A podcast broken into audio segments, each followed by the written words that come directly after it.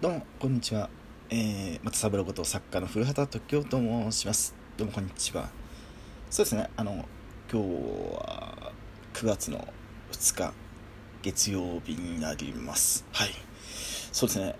9月に入りましたねとうとう。まあ学生さんも本格的にねまあ今日からあの学校の方が始まってた方もいらっしゃるかと思います。はい。で、またね、あの、私、関東の方なんですが、また、なんか急に暑くなったんでね、体調の方を管理、あの、体調の方を崩さないようにね、してもらいたいと思います。では、はい、早速、あの、松三郎、松三郎ラジオの時間を、あの、お届けしたいと、やっていきたいと思います。そうですね、あの、いつもの通り、あの、この放送、ラジオ放送、松三郎ラジオの時間は、あの、ツイッターの方であのお知らせさせていただいているのとまたあの音楽スマスマホの音楽アプリ7っていうところにもねあのそちらでもあのまあご連絡させていただいてで、まあ、リスナーさんに聞いていただいているかと思います。そしてもちろんあの今あの収録しておりますレディオトークっていうねあのラジオ配信アプリをあの使って収録しておりますので、こちらにあの直接聞きに来てくださっている方があのいらっしゃるかと思います。ということで、はい、ちょっとやっていきたいと思います。そうですね、あのまずちょっと、今回、あのまあ、あのそうですね、あの作家活動についての、あのまあ、何のために作活動をするかっていうことをお話しする前に、あの、前回ちょっとあのお話しさせていただいたところをまず振り返って、そちらからちょっとね、前回、先週のお話しさせていただいた内容についてちょっとまず、あのちょっと振り返りながらお話しさせていただきたいと思います。そうですね、あのまあ、あのまあ何度も言いますけど、あの、まあ前回は、まあ詩ですね、ポエムとあの歌詞、リリックスのとらへんをあのお話しさせていただいたんですけど、あの、まあその時に、あの、まあ主観、客観っていうお話、まあ何度も繰り返してしまうんですけど、そういう話をさせて、どういう視点で書くかって、あの、主観っていうのは、あの自分の、あの、自身の、あの、見た状態の感情思ったことあの受け取ったことをあの感情をあの自分の思ったこと思考の部分ですね。あと感情。思考っていうのはまああの何々したいとか食べたいとか何々やりたいとかそういうね具体的なあの物事のことなんですけど感情っていうのはあの描写的にあの自分の感情って漠然としての表現できないんで例えばハートが、ととげハートにトゲが刺さったようなとか、こういう描写で比喩的なあのものを使うって、感情は比喩的な表現の仕方をしたり、またそのね、比喩の中に、あの、擬人法があったりとかいう、あの、描写の中にね、あの、囁くように、風が囁くようにとかいう表現もしますよというお話を前回させていただいたと思います。で、そうですね、あと、あの、その、主観客観であのお話しさせていただくとあの分かりやすいのがまあアニメーションであの実際に例えて言うならまあ登場人物、まあ、主人公があの主人公のセリフとしてあのねアフレコで当ててあの主人公のセリフとしてで言う時に主人公が暖かい風がふわっと湧き出たような感じでとても温かい感じを感じるとかそういうセリフを言ったらこれは主人公の主観の言葉ででまあ他のね登場人物もそれぞれ自分の言葉として思った感情を言ったりとか思ったことを思考のことを言ったり感情のことを言ったりそれはあの主観のそれぞれの登場人物の主観のセリフであり思った感情であって。で第あの客観っていうのはあの、何になるかっていうと、ナレーションなんですよね。アニメーションで言えば、あの、ナレーターがいますよね。あの、あの、あの登場人物を説明したり解説したりする。その、ストーリーを進めていく あのナレーションそれが客観的にあの各登場人物をあのナレーションであの進めてあのストーリーを進めていくナレーションっていうのがそれが客観の視点っていう形になります。ということで前回を振り返らせていただくとそういうことがあの当たります。ということで。まああんまりねこれも教えたくもないんですけどねこういうことやっぱり企業秘密では企業秘密なんでね。まあということでまあ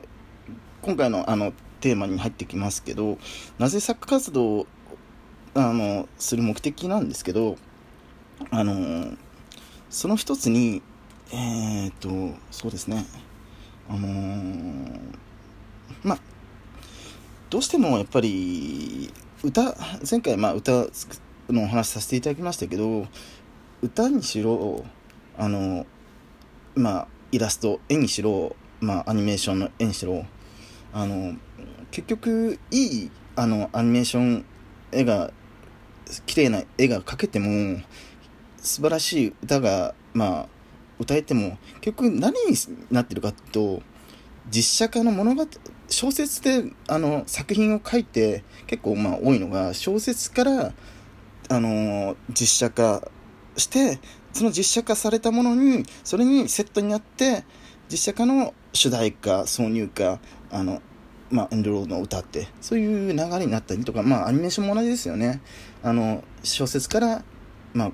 天気の子ちょっとまだ見に行ってないですけど「君の花」とかね。あのねあのまあうん新海誠のね同級生のまああの結局いかにあのいいあの絵を描けてもいいあの歌が歌えても活かせるのは結局ストーリーなんですよねでストーリーはじゃあどっから持ってくるかっていうのと小説から持ってくるかあと、まあ、漫画から持ってくるかっていう話になってくるんですけど、なかなかね、まあ、漫画から持ってくる場合もあるし、まあ、どっちもあるとは思うんですけど、漫画をあのアニメーション化する、漫画を実写化する、もしくは小説からあの実写化する、小説からあのアニメーション化するって。でも、やっぱり深く書く、深い内容を書きたいと思ったら、やっぱり小説じゃないとなかなかあの難しいなと思って、それがあのあります。でどうしてもやっぱり漫画だと結構あのまあ漫画のやつは結構娯楽的な要素があるんでまあもちろんそういう娯楽的な要素だけではなくて深い分もあの作品もあるんですけどあのまあ小説でもノベノベルでもあのライトノベルっていうあのちょっとねあのどちらかといえばあの何でしょう。あのラブコメとかラブまあラブコメじゃなくてもラブラブまあラブストーリーもまあいいんですけどあまり深い感じじゃない軽めのあのやつとかあとまああの何でしょうね。あとあの異世界のあのあの魔界の話かファンタジーファンタジーバトルとか実写化バトルと実実在の世界のバトルとかファンタジーの話のバトルとかそういうのは私より若い方が書けるので私はそこはあの書くつもりはないというか私じゃなくてもそそこは書ける人がいるので私はもっとあのどっちからというとまあねそれなりの年なんであしまああれなんでそれなりのあの結構中身の深い作品をあの書きたいっていうのもあったしライトノベルだの分野でやれば私じゃなくても書かなくてもそれはいいなという思いがありましたのでまああの深い話をあの書きたいがゆえにあのまずあのまあ小説とかノベルですね。ノベルとか、まあ、あと深い、まあ、あの物語ストーリーですね。とかあと、えー、まあまあ書いてないですけど、まあ、童話でも、まあ、ちょっと深いあのことをあの書きまあまあ私自身があのまあまあ好きというかまあ感性的に近いなっていうのは宮沢賢治さんがあのまあ描写の仕方とかはすごく感性的に近い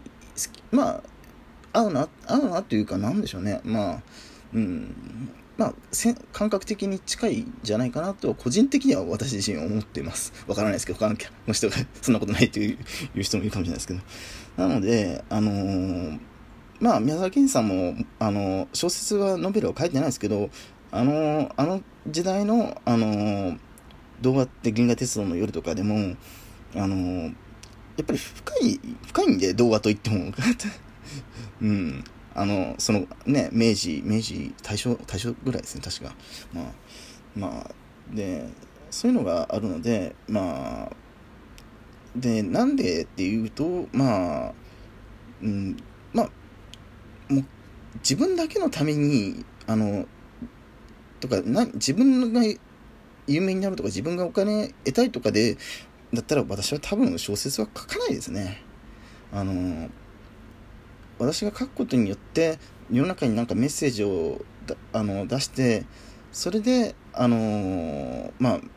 今のところ日本をメインにしてるんで日本社会とかそういうあの今よりなんかあの良くなればいいなという思いがあってそういう思いであのまあ私の作品の中にあの東日本大震災の題材を、まあ、サブストーリーとして取り入れたりとか結構しんどかったんですけどやっぱりそういう題を入れ込むっていうのは現実的に、まあ、そういうふうな作品を書いております。ということでね、まあ、時間がもうなってきてしまいますので、またね、来週、この続きはお話しさせていただきたいと思います。それは、マサロクと作家のふときでした。ごきげんよう。